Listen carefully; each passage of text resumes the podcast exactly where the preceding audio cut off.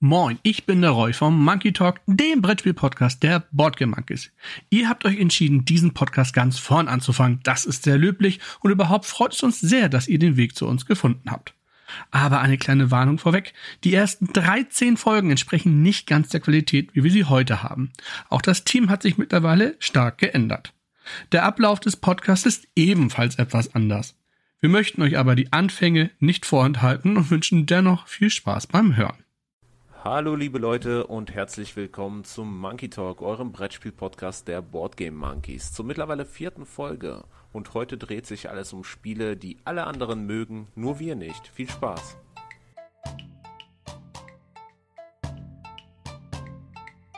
An meiner Seite habe ich erneut den Wrestler Roy und den Affenvater Andreas. Hallo ihr zwei.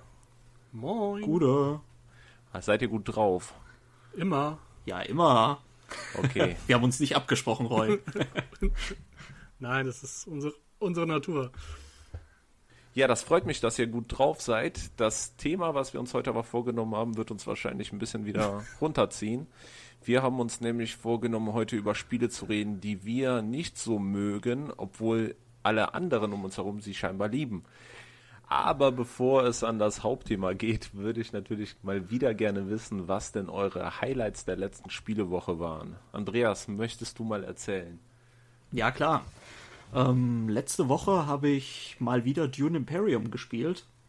Ist ein ähm, relativ neues Game, was dieses Jahr rausgekommen ist von äh, Direwolf. Das sind die Macher von Clank, also Klonk im Deutschen. Und ähm, ist ein Arbeitereinsatzspiel mit Deckbaumechanismus, was eigentlich nicht viel neu macht, aber extrem konfrontativ ist und dadurch extrem reizvoll. Also ich habe es jetzt zu zweit und zu dritt gespielt und auch solo. Ähm, solo funktio funktioniert, ist aber recht zufällig durch die AI.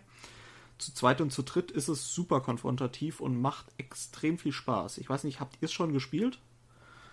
Ich wollte es mir gerne kaufen letzte Woche, aber es war ausverkauft.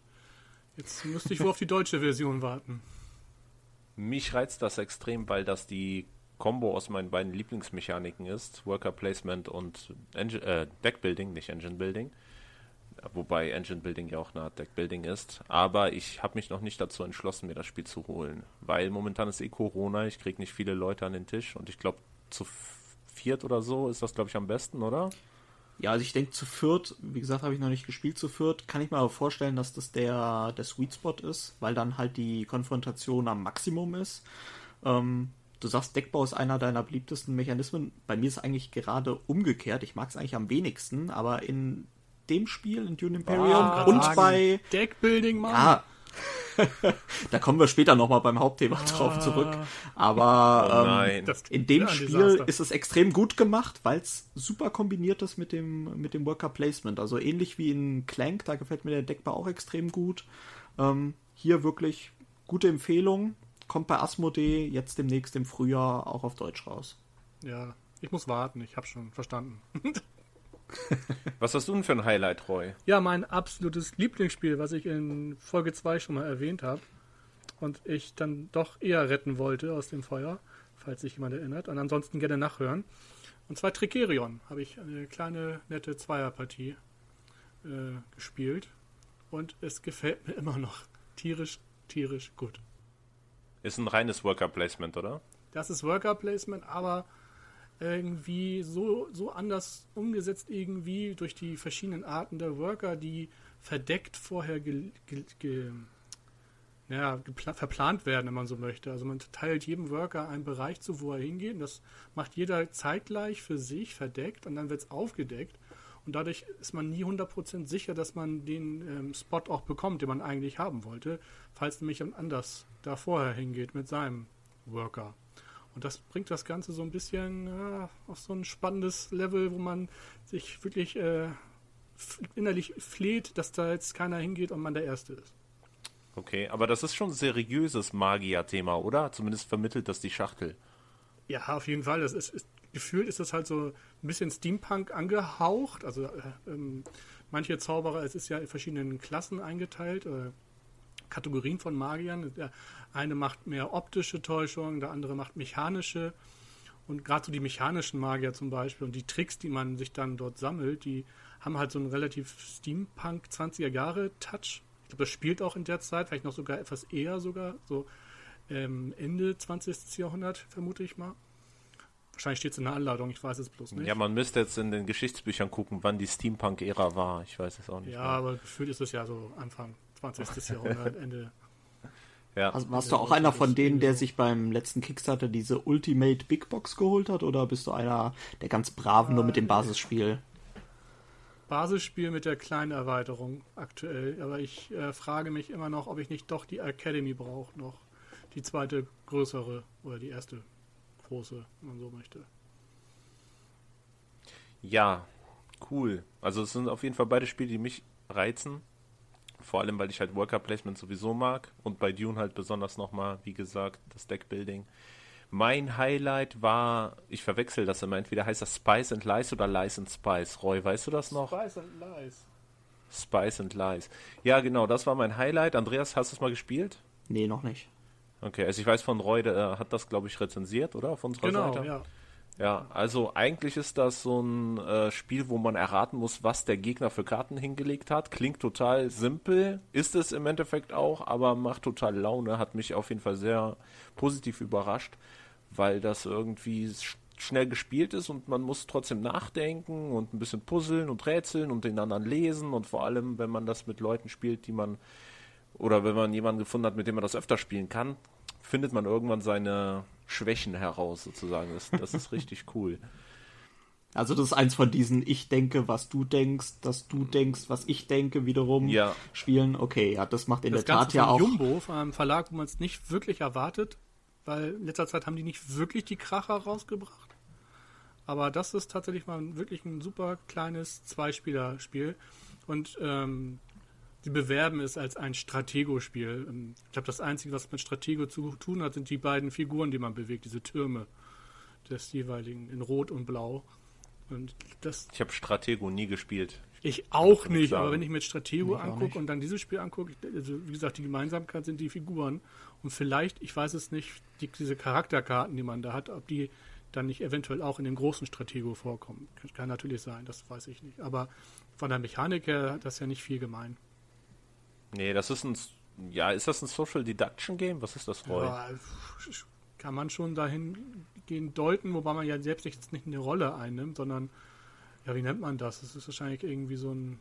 Nur ein Deduction-Spiel, oder? Ja. Ohne Social. Asoziales Deduction Game. Ja, ja. gut, dann ähm, kommen wir mal zu unserem Hauptthema heute. Was vielleicht. Halt, halt, Moment. Bevor, bevor, du anfängst, Alexei, ich wollte nochmal ähm, an dieser Stelle schöne Grüße an unsere Hörer in Deutschland, Österreich und der Schweiz raussenden. Ja, wir haben uns nämlich mal, weil wir im Moment noch so heiß sind auf unserem Podcast, mal rangeschaut, wer uns alles hört. Ähm, Grüße deswegen nach Lilienthal, Elsdorf, Köln, Berlin, Neuwied, Eutin, Wien, Düsseldorf und Lohmar und selbstverständlich auch an die schönste Stadt Deutschlands, Frankfurt am Main. Da haben wir nämlich die meisten Zuhörer. Was? Wir wollen uns jetzt nicht über die Städte streiten, Roy. Wir streiten uns jetzt über beliebte und unbeliebte Spiele. Liebe Hamburger, macht mehr Werbung für Monkey Talk. Los. Okay. Gut. Ja. Das wollte ich nur noch mal loswerden. Ja, das, das brannte dir auf dem Herzen, ich weiß. ähm, ja, beliebte Spiele bei allen anderen, aber irgendwie kommt es bei mir nicht so ganz gut an. Das ist ja heute unser Thema. Mal kurz in die Runde gefragt, habt ihr euch darauf vorbereitet und wenn ja, wie? Roy? Muss ich gestehen, nicht wirklich vorbereitet. Du hast mich etwas überrascht mit diesem Thema, muss ich schon gestehen. Ähm, aber mir fällt spontan meistens äh, immer der gleiche Titel ein, den ich nennen werde. Und das erfahrt ihr gleich. Okay. Wie schaut es bei dir aus? Bei mir, ja, bei mir war es eine, könnte man jetzt sagen, ich habe ich hab ein bisschen gecheatet. Nein, könnte man nicht. Ich habe mir einfach die Boardgame Geek Seite angeguckt, einfach die Top 100, die allererste Seite und dann geguckt, was habe ich davon schon gespielt. Ist ja wohl selbstverständlich, dass die Spiele scheinbar bei allen gut ankommen, aber was mir, hat mir davon halt überhaupt nicht gefallen, oder nicht so gut gefallen, überhaupt nicht gefallen, wäre jetzt auch sowieso, glaube ich, viel zu hart für die Spiele, die ich mir ausgesucht habe. Aber ja, so bin ich vorgegangen. Andreas? Ja, ich muss gestehen, ich äh, kann mich da bei dir anschließen. Also irgendwie so eine Mischung aus der Vorbereitung von Roy und von dir. Nicht wirklich viel vorbereitet, aber was ich gemacht habe, war auch die Top 100 aufgemacht bei BGG. Und ich bin tatsächlich ähm, bei zwei Titeln fündig geworden in den Top 100, bei Spielen, die mir wirklich überhaupt nicht gefallen haben, ähm, die aber bei anderen sehr, sehr gut ankommen und ich weiß auch bei euch beiden sehr gut ankommen. Und dann musste ich ein bisschen tiefer, nämlich bis Platz 167, Spoiler, äh, vorrutschen. Und was sich da für ein Titel hinter verbirgt, ähm, ist eins der Lieblingsspiele, glaube ich, von dir, Alexei. Aber erfahrt ihr später. Oh, oh, oh. Ob wir hiernach noch Freunde sind, wir werden sehen. Gut, dann mache ich Letzte jetzt mal. Folge, Leute. Weil es jetzt mal ein bisschen unüblich. Ich fange einfach mal an mit meiner Nummer 1. Wir haben uns, glaube ich, alle zwei Spiele ausgesucht, oder? Habt ihr euch noch eins ausgesucht? Ich habe mir zwei Spiele ausgesucht. Ich will heute besonders viel Hayden. Wie sieht's bei euch aus? Ich habe sogar drei. Oh, okay, gut. Dann bin ich ja nur der zweitrangige Hater. Und Roy, du hast noch eins?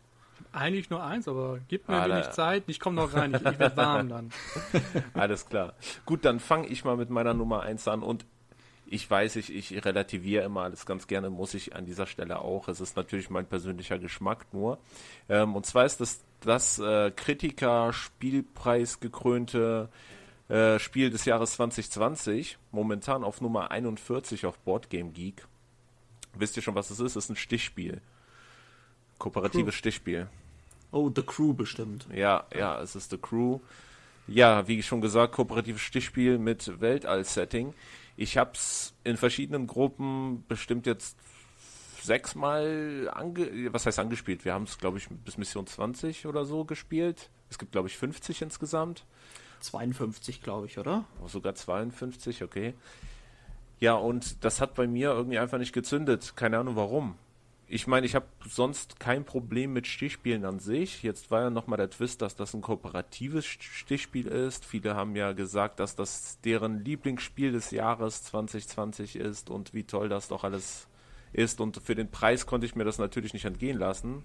Deswegen sofort gekauft, gespielt und irgendwie ist, wie schon gesagt, der Funke einfach nicht drüber gesprungen. Und seltsamerweise auch nur bei mir. Weil mit den Leuten, mit denen ich das gespielt habe, war das gemischt. Teilweise waren die begeistert. Also teilweise kam genau die Resonanz, die ich auch gelesen habe. Und teilweise war, ja, mein, saß da mein Spiegelbild und dachte auch so, was soll das?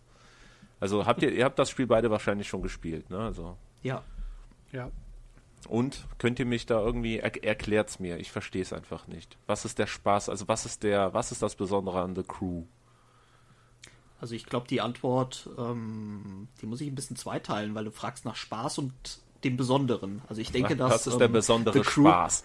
Also ich, ich denke, dass The Crew schon zu Recht auch den, den Titel gekriegt hat beim Spiel des Jahres, weil es einfach mal völlig neu und innovativ ist. Ja, also es ist halt was ganz anderes, ein kooperatives Stichspiel und ähm, mit diesen ganzen Regeln, dass man ja, äh, jeder muss einen bestimmten Stich dann im Vorfeld schon machen und man darf aber auch nichts dazu zu sagen, hier, ich spiele jetzt das und das. Ähm, das ist schon besonders.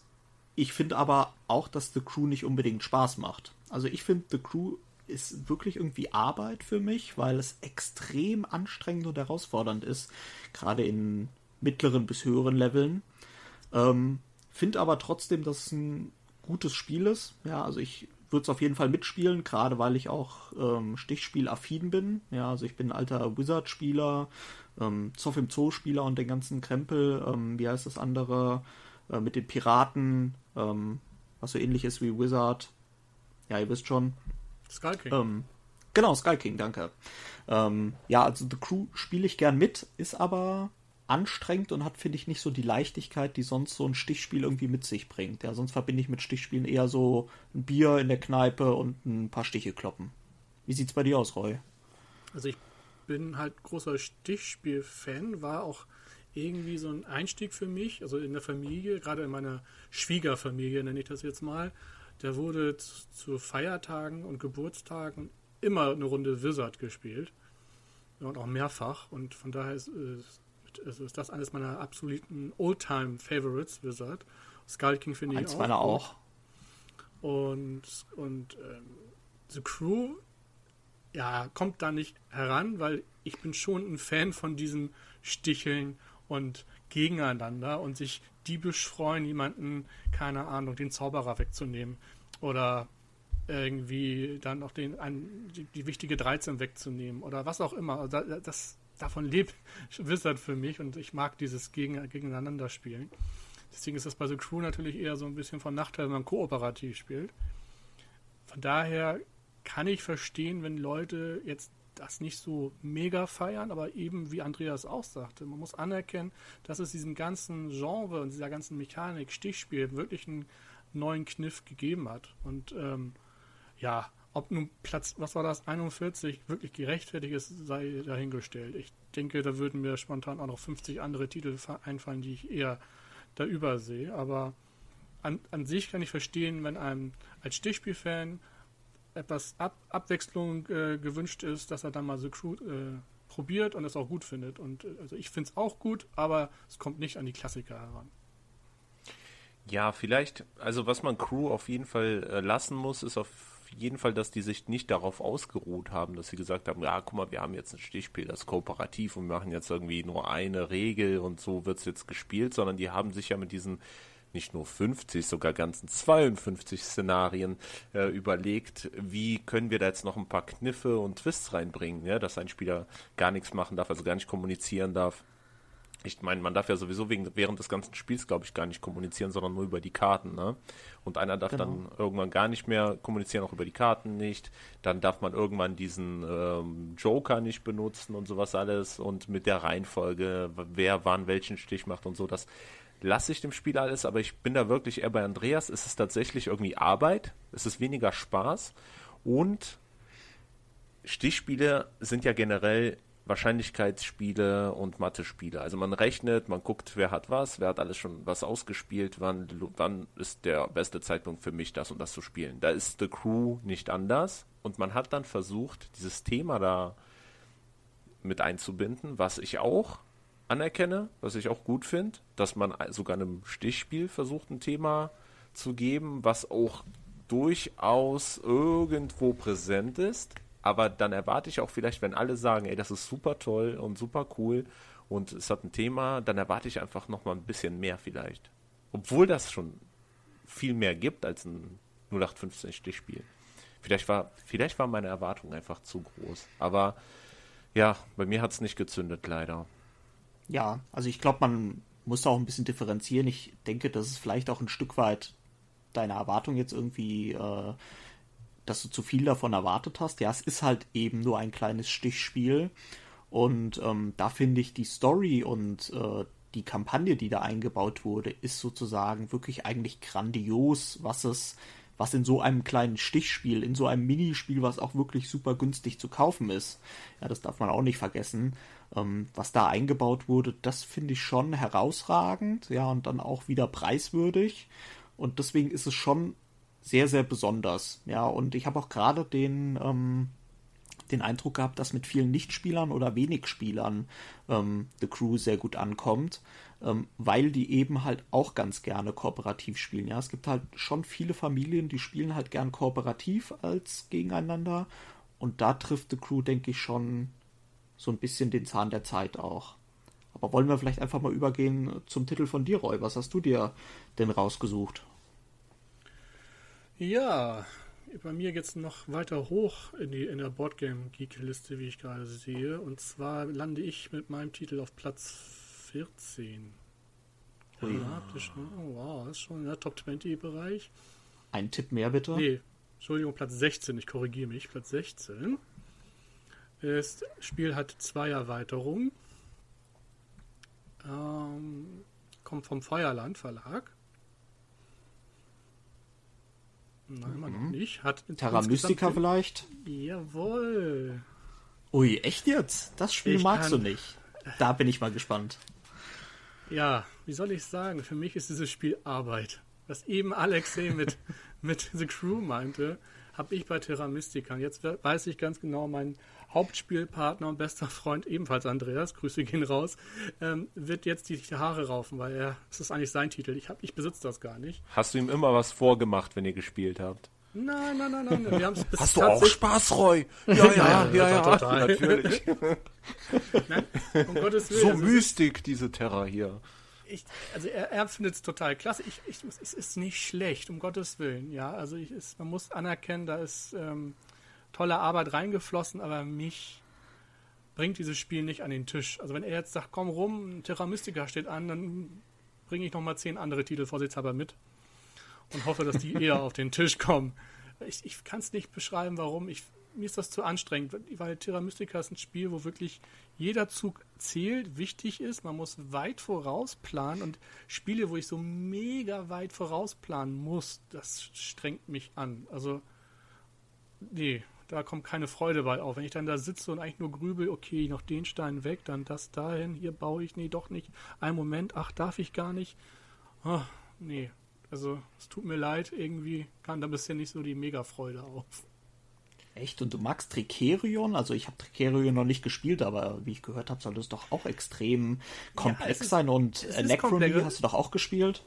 Ja, es geht nicht um die Komplexität. Es geht mir, weiß ich nicht, bei dem Spiel um dieses mega, vielleicht auch ein bisschen ist mir es zu trocken, vielleicht auch von der Optik und vom Thema zu ausgeranzt. Also ich finde halt nichts gegen Fantasy und Völker, alles ist, alles ist gut, aber hier wirkt das für mich alles ein bisschen bieder. Man merkt im Titel halt auch das Alter an oder es fehlt die gewisse Coolness. Also wenn du es gerade noch mit Tricerion wieder vergleichst, das Teil strotzt vor Coolness.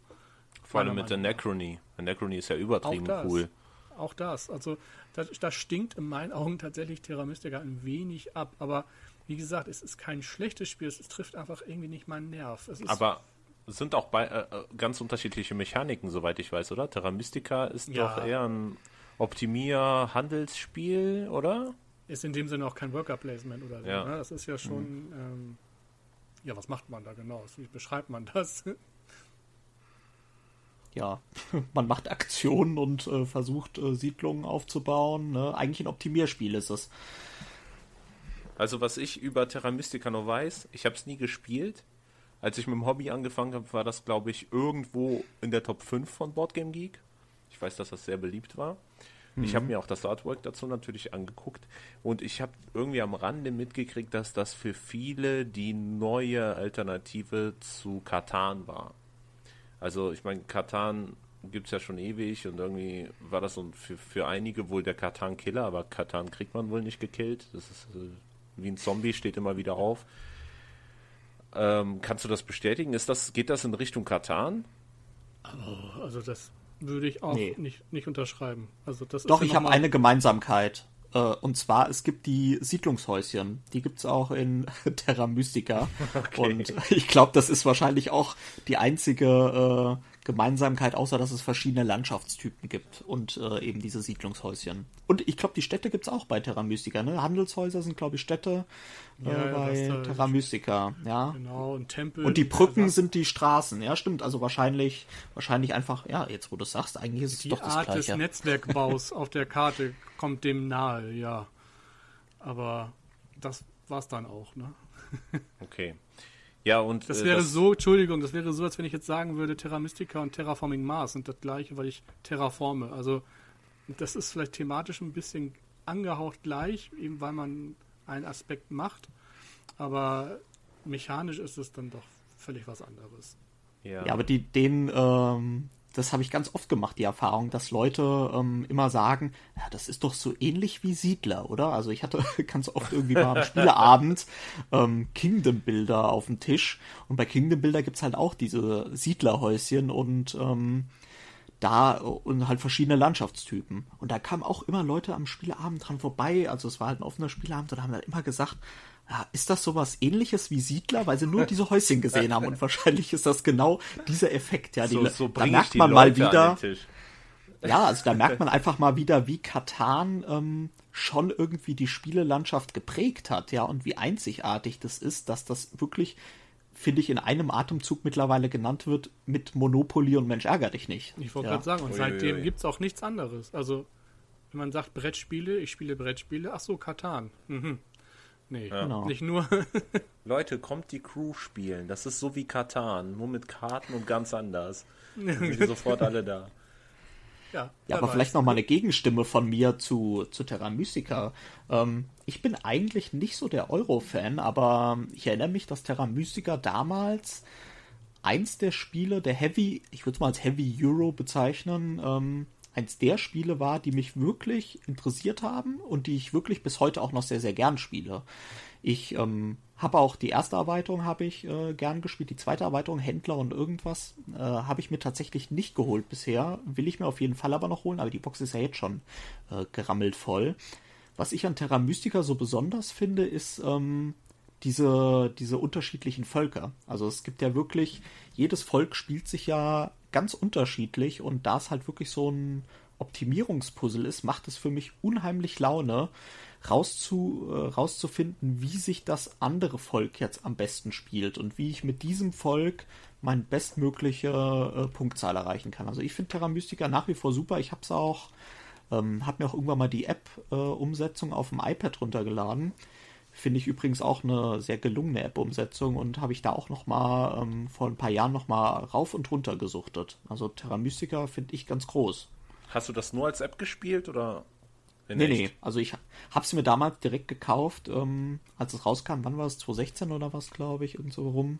Schon ein bisschen älter. Habe es sehr, sehr viel so gespielt auch noch mit der ersten Erweiterung sehr, sehr viel und jetzt kürzlich dann wieder auch meine Liebe über die App halt nochmal gefunden, weil es kommt halt in Spielerunden jetzt dann doch nicht mehr so häufig auf den Tisch, aber nicht aus dem Grund, weil es ein schlechtes Spiel ist, sondern weil es einfach so viele neue Spiele gibt. Also ich würde es auch immer wieder noch mitspielen, ja, also muss ich, also es ist nicht so, dass ich das völlig von mir schubsen würde, ja, aber auch gerade das, was du meintest mit diesen Völkern, auch das, das ist mir am Ende zu viel, weil ich muss verstehen, welche Völker meine Mitspieler haben. Ich muss mein eigenes Volk verstehen, mir meine Taktik überlegen. Ich muss die Taktiken meiner Mitspieler aber auch verstanden haben, so halbwegs. Ohne dass ich mich aufrege, wenn dann der auf einmal Sachen macht, wo ich denke, ey, wieso machst du das? Ja, wieso? Meine Hexen dürfen das? Ach so, sorry.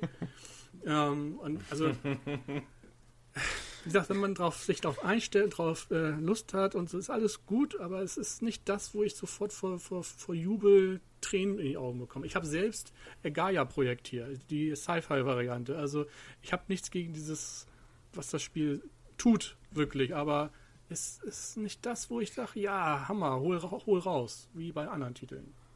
Hm. Ja, die Hexen, die können so einen äh, verrückten Hexenflug, glaube ich, machen bei Terra Mystica. Ne? Die können einfach irgendwo hinspringen und Ratzfatz ja. sitzt da die Siedlung. Irgend sowas. ja, nachdem uns Roy jetzt demonstriert hat, wie man Freundschaften zerstört. Andreas, was ist denn dein Hated Game? Ähm, ich fange mal mit dem vermeintlichen Top-Titel meiner Liste an. Und zwar sind wir, wir machen wieder ein kleines Quiz draus, bei Dam Dam Dam. Wir sind wieder beim Feuerland Verlag. Äh, nicht, dass, ai, ai, ai. dass jetzt hier noch äh, wir böse Zuschriften hier vom, äh, vom Frank Heeren kriegen, Verlagschef. Ähm, wir sind bei Platz 20 der Boardgame Geek Liste. Ähm, ich sag euch mal so, äh, Naturthema, Tiere. Ach, Caverna. Nee. Agricola. Nee. Nee, es gibt zwei Erweiterungen mittlerweile. Es geht um äh, Kontinente bei den Erweiterungen. Ach, bin ich raus. Flügelschlag. Ja, selbstverständlich. Ach, Flügelschlag. Stimmt, Flügelschlag kam ja auch noch bei Feuerland raus. Am Asche auf genau.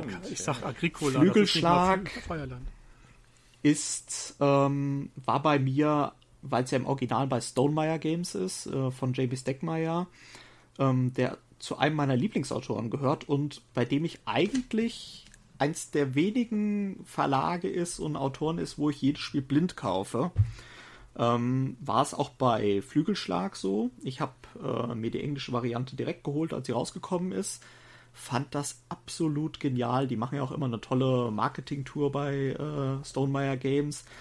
Und materialtechnisch ist das natürlich, um erstmal zu loben, gigantisch. Ja, also ähm, allein schon die Anleitung, die da in so einem besonderen schönen Papier irgendwie ist, ähm, schönes Boxcover, schöne Karten, gute Qualität, dieser Würfelturm im Vogelhäuschen-Format, diese kleinen bunten Eier, die aussehen wie, wie Smarties.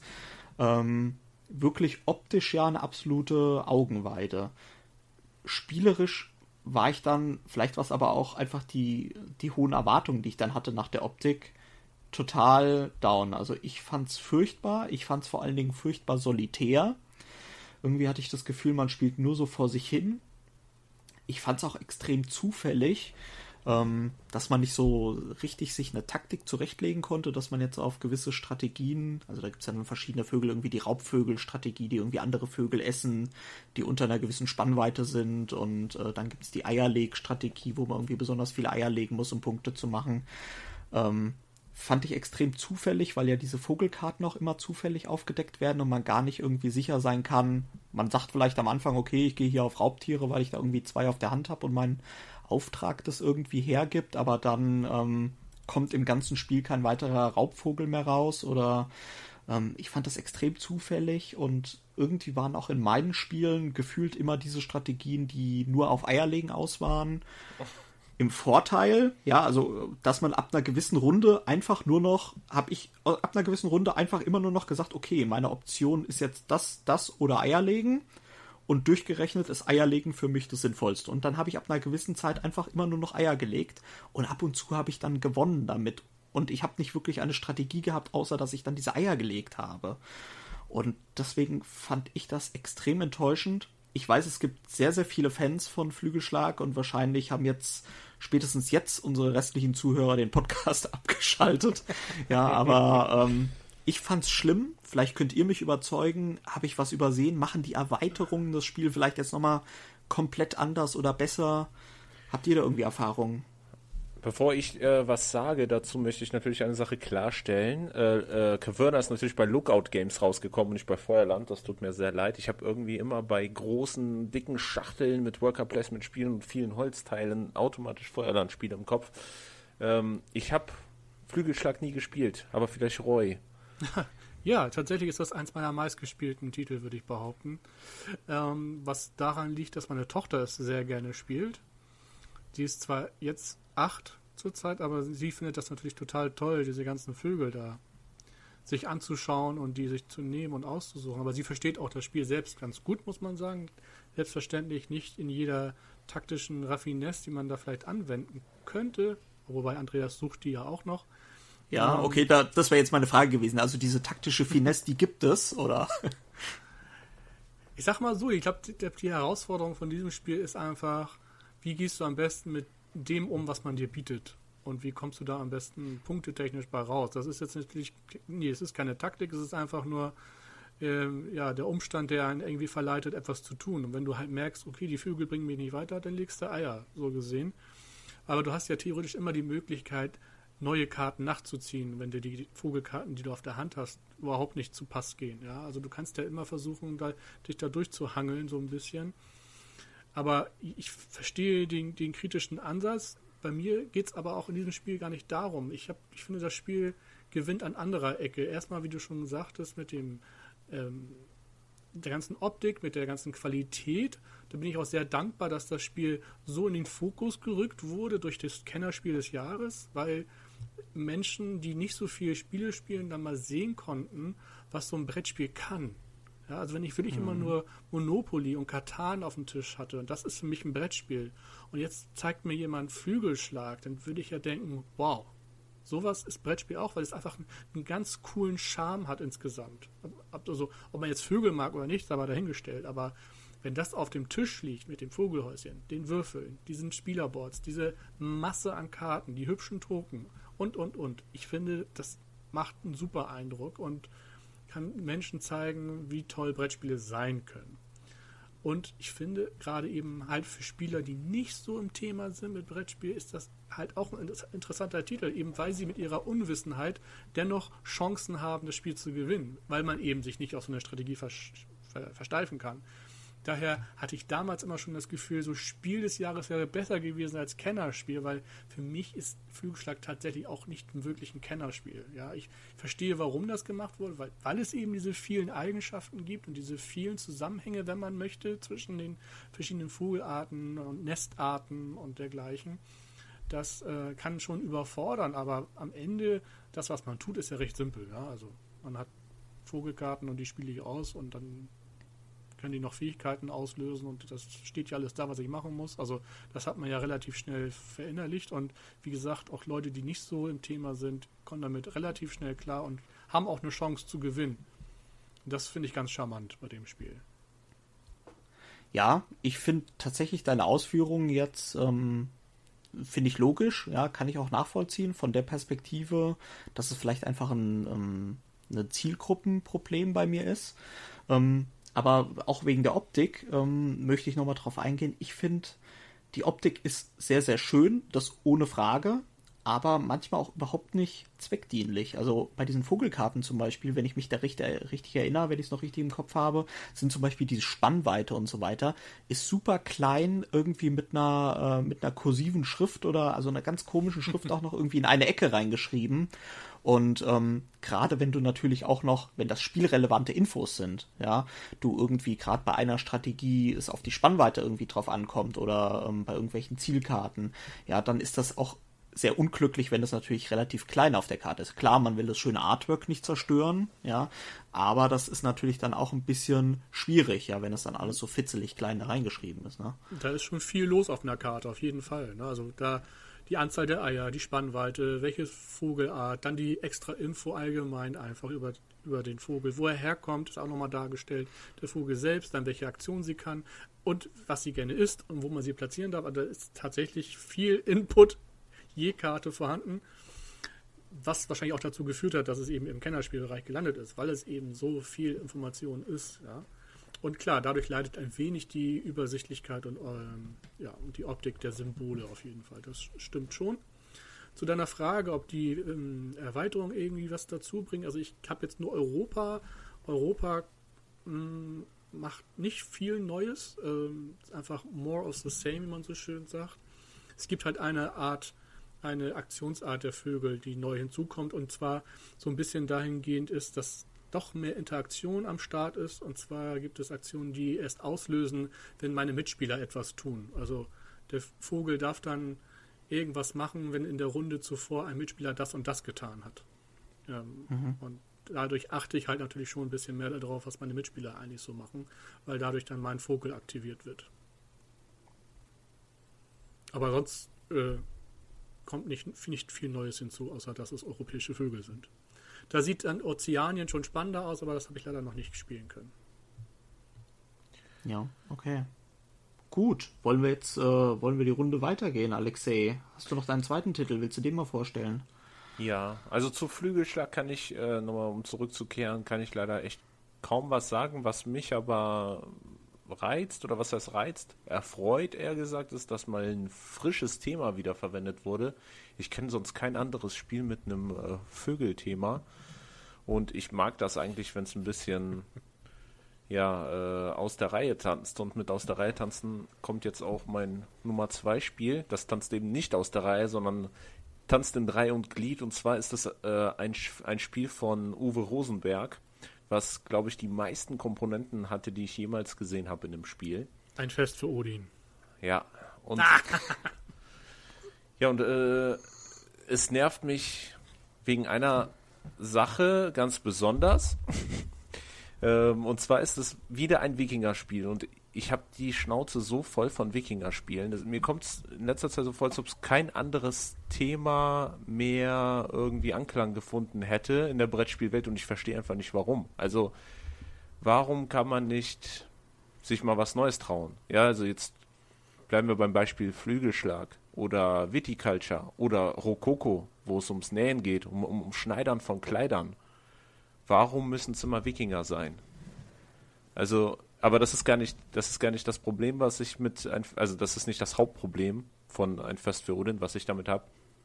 Ähm, mein Problem ist, das hat, das haben aber viele Uwe Rosenberg-Spieler und deswegen ist das so ein kleiner allgemeiner Kritikpunkt ist, irgendwie ist jedes Uwe Rosenberg-Spiel voller Komponenten und das Spiel deutet auch viel Interaktion hin, endet dann aber doch im für sich selber spielen. Für sich selber ganz viel Kram haben, man kann ganz viel tun, aber man ist so ein bisschen isoliert und macht, baut irgendwo sein Häuschen und überall ist so ein bisschen Patchwork mit drin. Und ich mag Patchwork, nichts gegen Patchwork. Patchwork ist ein super Spiel, ist immer noch in meiner Sammlung. Aber was alle anderen gemeinsam haben, ist irgendwie, du, hast, du stehst vor einer Riesenauswahl an Aktionen, meistens Worker Placement Spiele, ja, und egal was du tust, das beeinträchtigt deinen Gegner kaum. Ja, ich meine, es ist zwar cool, dass ich jetzt in Caverna Schweine sammeln kann oder züchten kann und mein Gegner nimmt Esel oder so. Ja, dann, dann nimmt er mir nicht die Schweine weg, aber so richtig in die Quere komme ich ihm nicht. Ja, da kann dann ein bisschen traurig sein, weil der gern die Schweine hätte, aber wisst ihr, wie ich meine? Ich sag mal, ähm, Uwe Rosenberg oder Fest für Odin angreifen, ist ja eigentlich Uwe Rosenberg angreifen. Uwe, solltest du hier zuhören? Das ist nur meine kleine subjektive Meinung.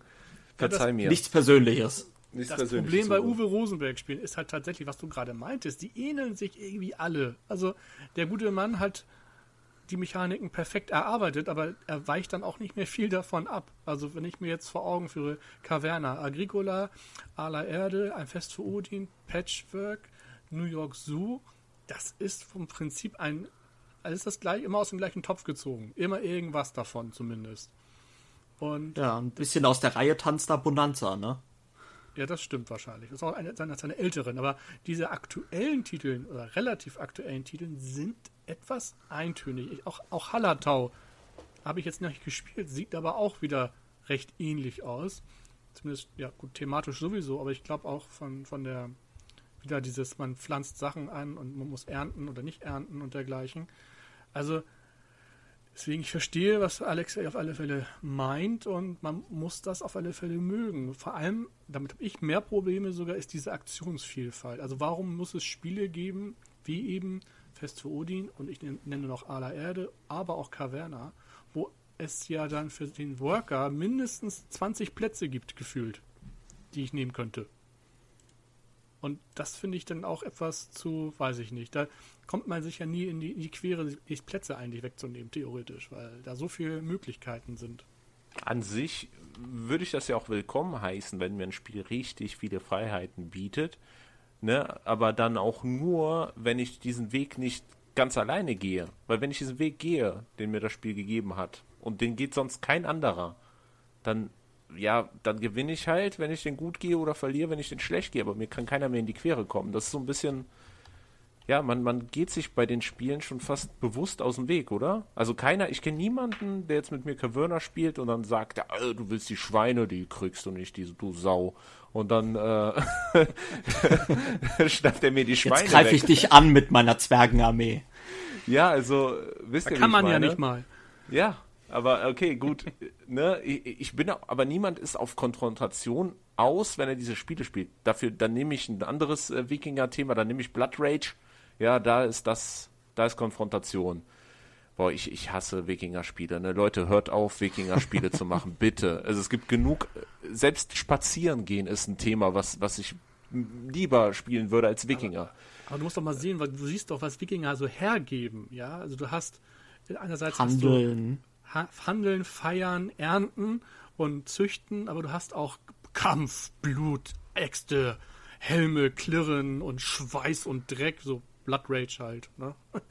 Ja, Oder Champions of Midgard, das ist dann ja, also man muss ja differenzieren zwischen den fröhlichen Wikingern, die einfach ein paar Rüben züchten, und den Blutrünstigen, die England erobern und Leuten die Köpfe abschlagen.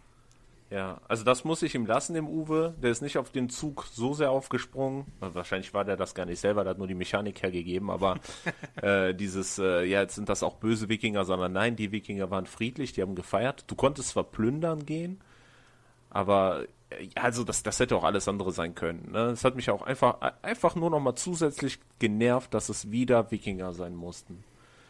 Ja, aber das mit den Themen, das ist ja, das ist ja quasi in Zyklen so. Ja, mal sind's die Wikinger, mal sind's die Zombies, Momentan ähm, ist es Mars, glaube ich, oder? Ja, Mars, nee, Mars ist, glaube ich, schon wieder vorbei. Ja, ja Mars ist vorbei, okay. Mal schauen. Jetzt scheinen eher so ein bisschen wieder die, äh, die Naturspiele zu kommen und wandern und so, ja, mit Parks, Tracking the World, ja, dann, äh, wie heißt dieses andere Spiel, Bosk oder so, wo du, wo ja, du da im Wald spazieren gehst. Du Scheiße, also kaum, kaum erwähne ich, dass ich sogar lieber spazieren gehen wollte. Komm, kommst du jetzt damit, dass es Spiele gibt, die schon. genau, ach man. Photosynthese. Dann, dann entschuldige ich mich bei allen äh, ja. Leuten, die Wikinger-Thema Spiele verlegen. Es tut mir leid. Ja, also ich persönlich habe gar nicht so den Hass gegen Wikinger-Themen. Ich finde Wikinger tatsächlich irgendwie noch ein spannendes Thema. Was ich nicht mehr sehen kann, sind Zombie-Spiele, aber ähm, Wikinger sind noch okay für mich. Ich persönlich muss sagen, ich habe bei Uwe Rosenberg spielen, ich habe ein Fest für Odin jetzt ähm, ehrlicherweise nie gespielt. Ich habe, was Uwe Rosenberg betrifft, tatsächlich Bonanza also eins seiner ersten Spiele ja ganz, ganz oft gespielt. Ich habe auch sehr, sehr viele Erweiterungen, also 5, 6, 7 Erweiterungen. Und habe ich damals rauf und runter gesuchtet, fand ich, finde ich auch eigentlich, ich habe es jetzt schon ewig nicht mehr gespielt, aber ich würde sagen, es ist, glaube ich, immer noch ein gutes Spiel und ich würde mal drauf tippen jetzt vom Gefühl her, dass es noch gut gealtert ist. Also, dass es auch immer noch Spaß machen würde, ähm, gerade mit diesen Handkarten, die man ja in der Reihenfolge nicht verändern darf und ähm, dann halt gewisse Bohnen dann plötzlich an erster Stelle hat, die man eigentlich gar nicht anbauen will auf seinen begrenzten Feldern und irgendwie dann noch versucht, jemand irgendwie schnell zu verschenken in der Runde vorher und dann so, ja bitte komm, nimm, nimm noch die blaue Bohne dazu, damit ich sie nicht anbauen muss. Also das ähm, fand ich damals großartig und dann habe ich tatsächlich, ich muss es zugeben, kein einziges Uwe Rosenberg-Spiel, ich müsste jetzt wirklich nachdenken, mehr gespielt, bis auf New York Zoo, was dann rauskam, jetzt letztes Jahr, glaube ich. Oder mhm. war es schon dieses Jahr? Ich glaube, letztes Jahr kam es raus zur Messe. Ähm, deswegen bin ich noch nicht ganz so übersättigt ähm, in Bezug auf Puzzle, Landwirtschaft und diesen äh, wie jetzt typisch klassischen Uwe Rosenberg-Mechanismen. Äh, und New York Zoo zum Beispiel ist ein Puzzlespiel, was finde ich sehr interaktiv ist. Ja, also man puzzelt zwar schon so ein bisschen auf sich selbst rum. Das klingt jetzt irgendwie auch ein bisschen anzüglich, merke ich gerade. Klingt interessant. Ähm, Erzähl mehr. Ja, also äh, ja, man puzzelt so ein bisschen an sich selbst rum und ähm, man läuft aber auf einem Rondell in der Mitte rum, wo es ja diese Plättchen zur Auswahl gibt. Und da habe ich schon oft äh, diese Interaktion ist da schon relativ präsent, ja, also dass man irgendwie ganz schnell voranrutscht, um irgendwie ein bestimmtes Teil nehmen, äh, unbedingt, weil man das selbst haben will für sein eigenes Puzzle. Klingt ähm, voll nach Patchwork.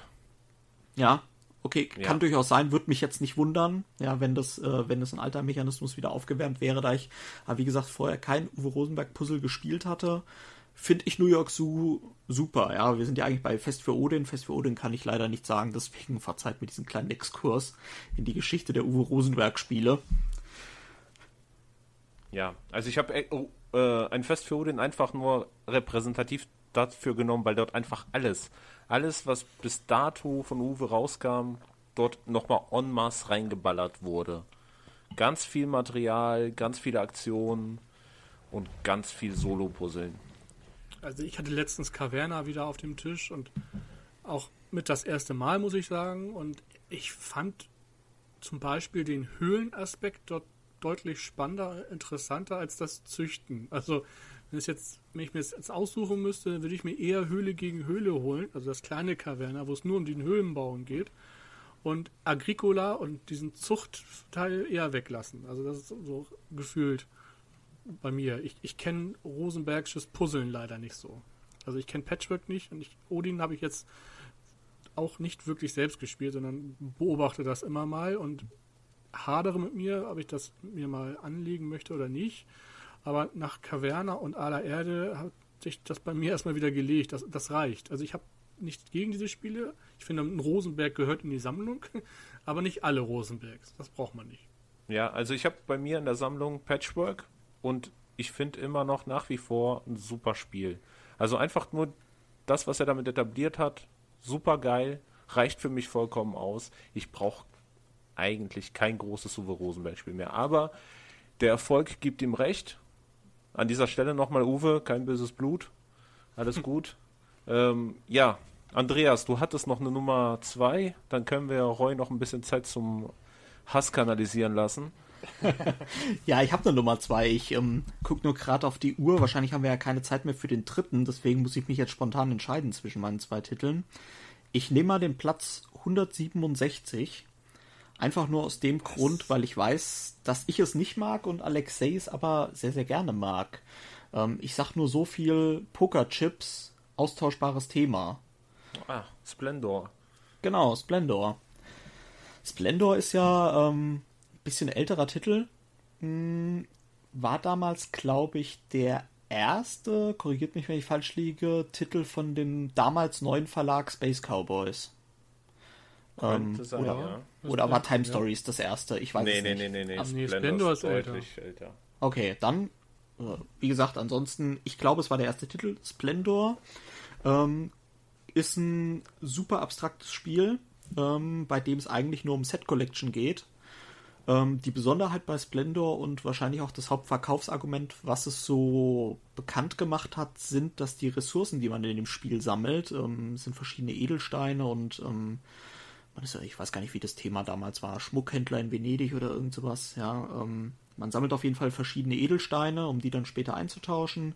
Und diese Edelsteine sind auf Pokerchips. Und ähm, damals war das noch nicht ganz so üblich, dass in Spielen Pokerchips vorkommen. Ähm, ist auch heute noch nicht üblich, aber kommt zumindest schon häufiger vor. Ähm, und diese Pokerchips, das war einfach unfassbar befriedigend. Man kennt das ja äh, immer so, wenn man nicht am Zug ist, so zu klacken damit. Ja, und ähm, das war auch für mich ein Grund, warum ich damals Splendor mir angeschaut habe. Ich muss sagen, die Pokerchips waren auch das einzig Gute und das Klimpern dabei. Ich fand das super abstrakt. Ähm, ich bin wirklich kein Freund von abstrakten Spielen. Ich fand das auch einfach nur ein Optimierpuzzle. Das ist ja ein Rennen, wer zuerst fertig ist. Und dass das Thema so überhaupt nicht zum Mechanismus passt, zeigt ja einfach, dass das Thema damals Edelsteinhändler war und mittlerweile gibt es eine Edition mit Marvel. Ähm, zeigt ja eigentlich, dass das völlig unthematisch ist, dieses Spiel, und der Reiz ist völlig an mir vorbeigegangen. Ähm, warte, warte, warte, warte, gibt es, ist die Edition mit Marvel, dass man die Infinity Stones sammelt? Ja, ich glaube schon. Wie geil ist das denn? Kann sein. Ähm, es passt vielleicht sogar thematisch dann irgendwie noch ein bisschen besser, ja. ja auf jeden ähm, Fall. Als damals der Edelsteinhändler, aber ähm, vielleicht kannst du mich einfach, Alexei, überzeugen, ähm, warum Splendor trotzdem ein gutes Spiel ist. Ähm, es ist ein gutes Spiel, einfach weil man damit, das ist ein Gateway-Game für moderne Spiele, meiner Meinung nach, vor allem für Set-Collection-Spiele, immer noch, bis heute. Und das, was du eben sagtest, das befriedigende Gefühl, wenn man die äh, Poker-Chips aufeinander stapelt und äh, ranholt, ist mindestens genauso befriedigend, wie wenn man auf sich selber puzzelt. Nein, Quatsch. Das ist eine Familienshow. Entschuldigung. Ähm, es ist bis heute noch da. Also ich habe das Spiel, das war glaube ich mein drittes oder viertes Spiel in meiner Sammlung, das ich mir gekauft habe. Einfach wegen dem Hype und bis heute immer noch in meiner Sammlung. Bis heute packe ich es gerne raus, wenn ich es mit meiner Frau oder äh, wenn mal Leute spielen, äh, vorbeikommen, die, die noch nie was gespielt haben. Aber mit meiner Frau geht es auch ganz flott. Die zieht mich zweimal ab und man kann in dem Spiel sogar auch besser werden. Man kann es optimieren. Ähm, ich verstehe deine Kritik vollkommen. Also, das ist jetzt auch nichts Neues, dass man sagt, Splendor ist austauschbar. Deswegen gibt es jetzt zum Beispiel auch Space Explorers. Ich weiß nicht, ob ihr das kennt. Space Explorers ist so wie Splendor, nur auf Steroiden. Ist halt äh, mit viel mehr Mechaniken noch, mit viel mehr Nachdenken und meiner Meinung nach auch das bessere Spiel für Vielspieler.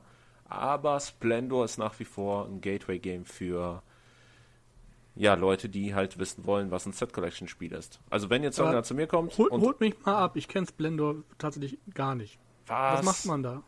Du hast eine Auslage aus drei verschiedenen Stapeln. Ja. Äh, da drauf abgebildet sind Edelsteine, die einen äh, ja die Kosten haben. Und diese Kosten, die holst du dir zuerst, indem du eine von deinen Aktionen machst und zusammen, also eine Aktion ist einfach Chips nehmen und auf diesen mhm. Chips sind diese Ressourcen sozusagen abgebildet, die eine Karte kostet. Also zum Beispiel weiß, rot und blau. Eine Karte kostet meinetwegen einen weißen, einen roten und zwei blaue Chips. Das heißt, in deiner Aktion holst du dir erstmal Chips ran und in deiner nächsten Aktion kannst du dann diese Karte kaufen. Und hast du dir diese Karte gekauft und oben auf der Karte ist ein in groß zum Beispiel ein weißer Chip abgebildet, also oder ein weißer Edelstein abgebildet, zählt er für dich wie ein genauso wie ein Chip. Also du brauchst ja dann keinen weißen Chip mehr zu nehmen. Die Karte zählt dann schon sozusagen als weißer Chip. Permanenter also, Chip quasi. Genau. Okay, ja. Und so sammelst du dir nach und nach halt erstmal diese Karten, die an sich schon Punkte bringen können. Schaffst du es aber, ein bestimmtes Set zu sammeln, zum Beispiel vier rote, vier weiße, vier blaue, mhm. kommt dich so ein Händler besuchen und der bringt dann einfach nochmal so viel mehr Punkte, also nochmal so vier oder fünf Punkte. Also du sammelst halt Punkte, indem du Karten über Chips kaufst und später über die Karten selber kaufst, sodass dir mhm. die Aktion mit den Chips neben Spaß sozusagen. Also eigentlich ist das ein reines Set-Collection-Spiel, wirklich nichts anderes dran. Kennt ihr Jaipur? Das klingt halt. Nee. Ja, Jaipur kenne ich auch. Das ist ein Zweispielerspiel, ne? Das ist zum Beispiel auch eine pure Set Collection. Das erinnerte mich jetzt gefühlt ein bisschen daran. Ich weiß nicht warum. Ja, ich, ich habe Jaipur. Jaipur ist ja ein reines Kartenspiel. Ne, du nimmst ja die Chips ja, glaube ich, soweit, ich weiß, nur als Währung am Ende, also als Punkte am Ende. Ja, genau, du gibst, du gibst irgendwie eine gewisse Anzahl an einer Farbe ab oder einer Warenart ja. und darfst du dann davon einen Chip nehmen. Ja, ja also Splendor ist schon anders. Also Set Collection Spiele sind ja im Prinzip gleich, sonst würden sie ja nicht Set Collection Spiele heißen, klar. Aber Splendor ist dann doch noch mal eine eigene. Es, es, es hat immer noch seine Daseinsberechtigung meiner Meinung nach. Mhm. Okay. Ja, Roy, hast du dir hast die Zeit gut genutzt jetzt? Konntest du deinen Hass ja, kanalisieren? Ich, ich, und es, es, tut mir selbst in der Seele weh, das jetzt zu nennen, aber ich mache es und ich werde wahrscheinlich jetzt den letzten Hörer noch vergraulen. Es tut mir leid. Und zwar wäre es Platz 43 der BGG-Liste. Ja. Mit einer. Ne, hm? Nenn uns, nenn uns die. Mach wieder ein Rätsel draus. Ja, ähm, es verwendet eine der weltweit bekanntesten IPs. Ähm, Game of Thrones. Nein. Du nennst, du nennst die Mechanik und ich äh, nenne den falschen Verlag. Und Andreas errätst, komm. ich würde sagen, die Mechanik ist ein im weitesten Sinne Dungeon Crawler Schrägstrich Skirmisher. Descent? Nein, kommt aber dem schon sehr nahe. Herr der Ringe? Nee, Leute. Komm, ähm, sag, sag noch was. Es ist, es ist von Fantasy Flight. Also erwartet schon. In einem Kindersarg ausgeliefert noch, oder? Ja, in so einem quadratischen Kindersarg. Twilight Imperium. Imperial nee, Assault. Ah, da haben wir es. Imperial Assault. Irgendwas mit Imperium. Siehst du? Star Wars Imperial Assault. Wie kannst Und du jemals Star Wars schlecht machen? Das gibt's doch gar das nicht. Ist, das Ding tut's mir gerade selber weh. Ich bin selber großer Star Wars-Fan. Ich hatte selbst dieses Spiel und auch Erweiterung. Und es war eins meiner ersten großen Boxen, die ich mir damals gekauft und gegönnt habe und voller Vorfreude. Und ähm, aber jetzt so im Nachhinein, wir haben's, ich habe es auch viel gespielt und ich habe es auch gerne gespielt in dem Moment. Aber im Nachhinein würde ich es jetzt nicht mehr auf den Tisch bringen wollen. Einfach aus diesem Grund, dieses einer gegen alle, was das Spiel hat. Dass einer die dunkle Seite spielt und die anderen kämpfen gegen diesen. Und gefühlt, ich musste halt, weil ich der Regelerklärer war in dem Sinne, musste äh, dann eher die dunkle Seite spielen, weil das das Schwierigere ist. Und es, das hat mir im Endeffekt dann keinen Spaß gemacht. Wenn die Jedis und die Kämpfer und die Wookies und so sich alle aufgelevelt haben und hier noch eine Waffe, hier noch eine Fähigkeit und die sich verbündet haben und man stand immer allein auf weiter Flur. Das mhm. ging auf Dauer ziemlich an die Nerven irgendwie. Also ich habe keine Partie richtig glücklich beendet, sondern ich war immer irgendwie eher frustriert, dass ich doch eh keine Chance gehabt hätte. Zumindest war so mein Eindruck. Vielleicht würde ich das heute anders angehen, aber so diese ersten Partien fand ich immer sehr frustrierend und ich glaube, das kann heute immer noch so zutreffen für gerade Leute, die da so sich eben von Star Wars blenden lassen, aber da steckt einiges hinter in diesem Spiel und, und das muss man auch erstmal durchschauen und man muss dann auch, wie gesagt, damit klarkommen, dass drei Leute eventuell am Tisch sich verbünden und auf einen losgehen und sich absprechen und sich irgendwie richtig fertig machen wollen und du überlegst nur, wie du da äh, bestmöglichst rauskommst. Also Imperial Assault ist ja eigentlich Descent nur mit der Dungeon Master Mechanik sozusagen, oder? Es verwendet die gleiche Mechanik, ja. Ja, aber ist das dann nicht schon fast immer das Los des Dungeon Masters, das ein bisschen unterlegen ist und den anderen das Spiel so ein bisschen schmackhaft macht? Ja, ich, ich kann das, ich kann gern mal was, auch mal was dazu sagen, weil ich habe genau die gleichen Erfahrungen wie Roy äh, gemacht. Ich war auch der Spielererklärer, war auch der Dungeon Master und mich hat es ab einer, ab Mission 4, 5 oder so, hat das mich so krass genervt, dass jeder Held tausend Spezialfähigkeiten. Genau. Ich habe neue, äh, neue Stormtrooper gespawnt. Die wurden direkt platt gemacht, bevor ich sie einmal aktivieren konnte. Und es war nicht, ich würde mich nicht als schlechten Spieler bezeichnen. Es ist einfach das Problem gewesen, drei Leute überlegen zu dritt über jeden bestmöglichen Zug. Und ich bin ganz alleine. Und die Fehleranfälligkeit von mir alleine als Dungeon Master ist natürlich deutlich höher, als wenn drei Leute äh, sich untereinander absprechen. Da gibt es meistens einfach keine Fehler. Roy, ich kann dir aber eine gute Sache nennen. Und zwar gibt für Imperial Assault, nachdem ich auch keinen Bock mehr drauf hatte, eine wunderbare App-Umsetzung, mhm. ähm, die das ganze Spiel kooperativ macht. Und ähm, das hat zwar nicht mehr diesen Charme wie von Szenario zu Szenario, wo man dann sicher upgraden kann zwischendrin, aber ähm, man spielt kooperativ und die App ist wirklich super und man spielt durch eine schöne Story durch. Und das hat mir meine Liebe damals zu Imperial Assault, weil ich wollte es auch unbedingt lieben, ähm, hab's dann wirklich auch gehasst und war frustriert und hat mir meine Liebe dazu wieder zurückzugeben. Also wenn du es noch hast und noch nicht verkauft hast, probiert die App aus. Ähm, die ist super, die funktioniert auch zu zweit super. Kann man die Kampagne wunderbar durchspielen, spielt jeder okay. einfach zwei Helden und ist wirklich absolut genial. Alles, was man will eigentlich. Ja, muss ich mal schauen, ja. Also wie gesagt, zuletzt war das dann eher, oh, nee, gerade das, was du sagtest, genau. Ne? Die Gegner können alles und egal was man platziert, es wurde platt gemacht.